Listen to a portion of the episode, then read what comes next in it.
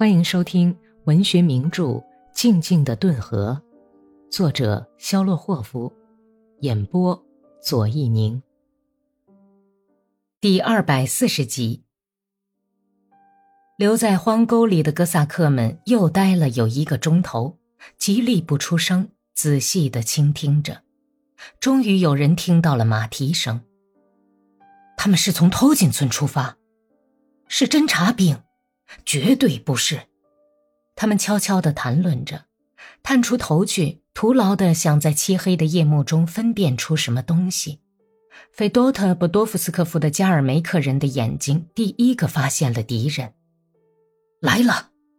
他摘下肩上的步枪，蛮有把握地说：“他背枪的样子很特别，把皮带像挂十字架的带子一样套在脖子上，步枪斜在胸前晃来晃去。”不管是走路还是骑在马上，总是这样挂着枪，把双手往枪筒和枪托上一放，就像娘们家把手放在扁担上一样。约有十来个骑马的人，一声不响，混乱地在路上走着。一个穿得很厚、很有派头的人走在前头，相距有半匹马的样子。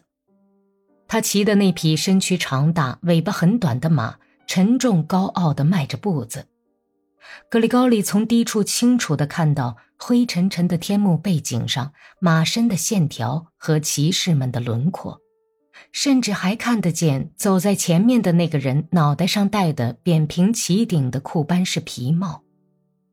骑士们离荒沟只有十来沙绳远了，他们离哥萨克这么近。似乎他们应该听到哥萨克们沙哑的呼吸声和突突的心跳声了。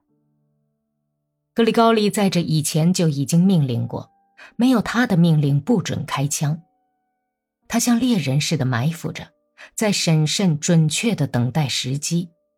他已经胸有成竹，先朝这些骑马的人大喝一声，等他们乱成一团的时候，再向他们开火。路上的雪有节奏的咯吱咯吱的响着，马蹄子下面蹦起了黄灿灿的火星，大概是铁马掌在雪已化光的石头上划了一下子。什么人？格里高利清洁的像猫一样从荒沟里跳出来，站直了身子。哥萨克们也随之窸窸窣窣跳了出来。事情完全出乎格里高利的预料。你们要找什么人？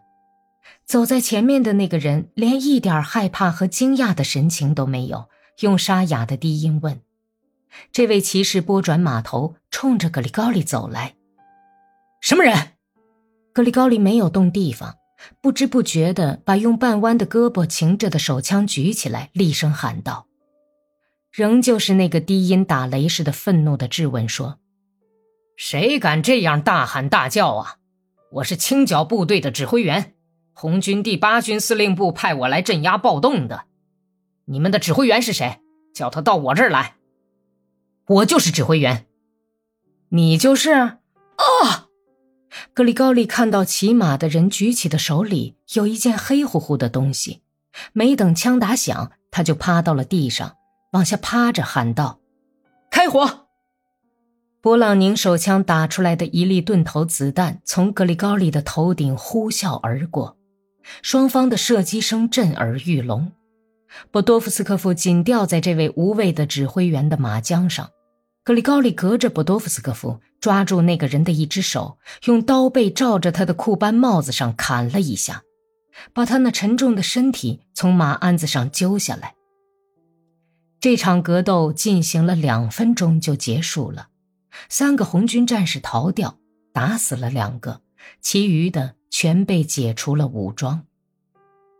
格里高利把手枪口对着被俘的、戴着库班帽子的红军指挥员受伤的嘴，简单的审问他说：“你姓什么，坏蛋？”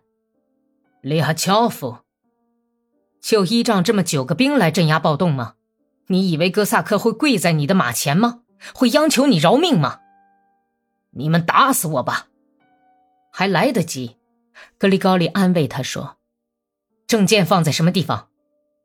在军用背包里，拿去吧，土匪混蛋！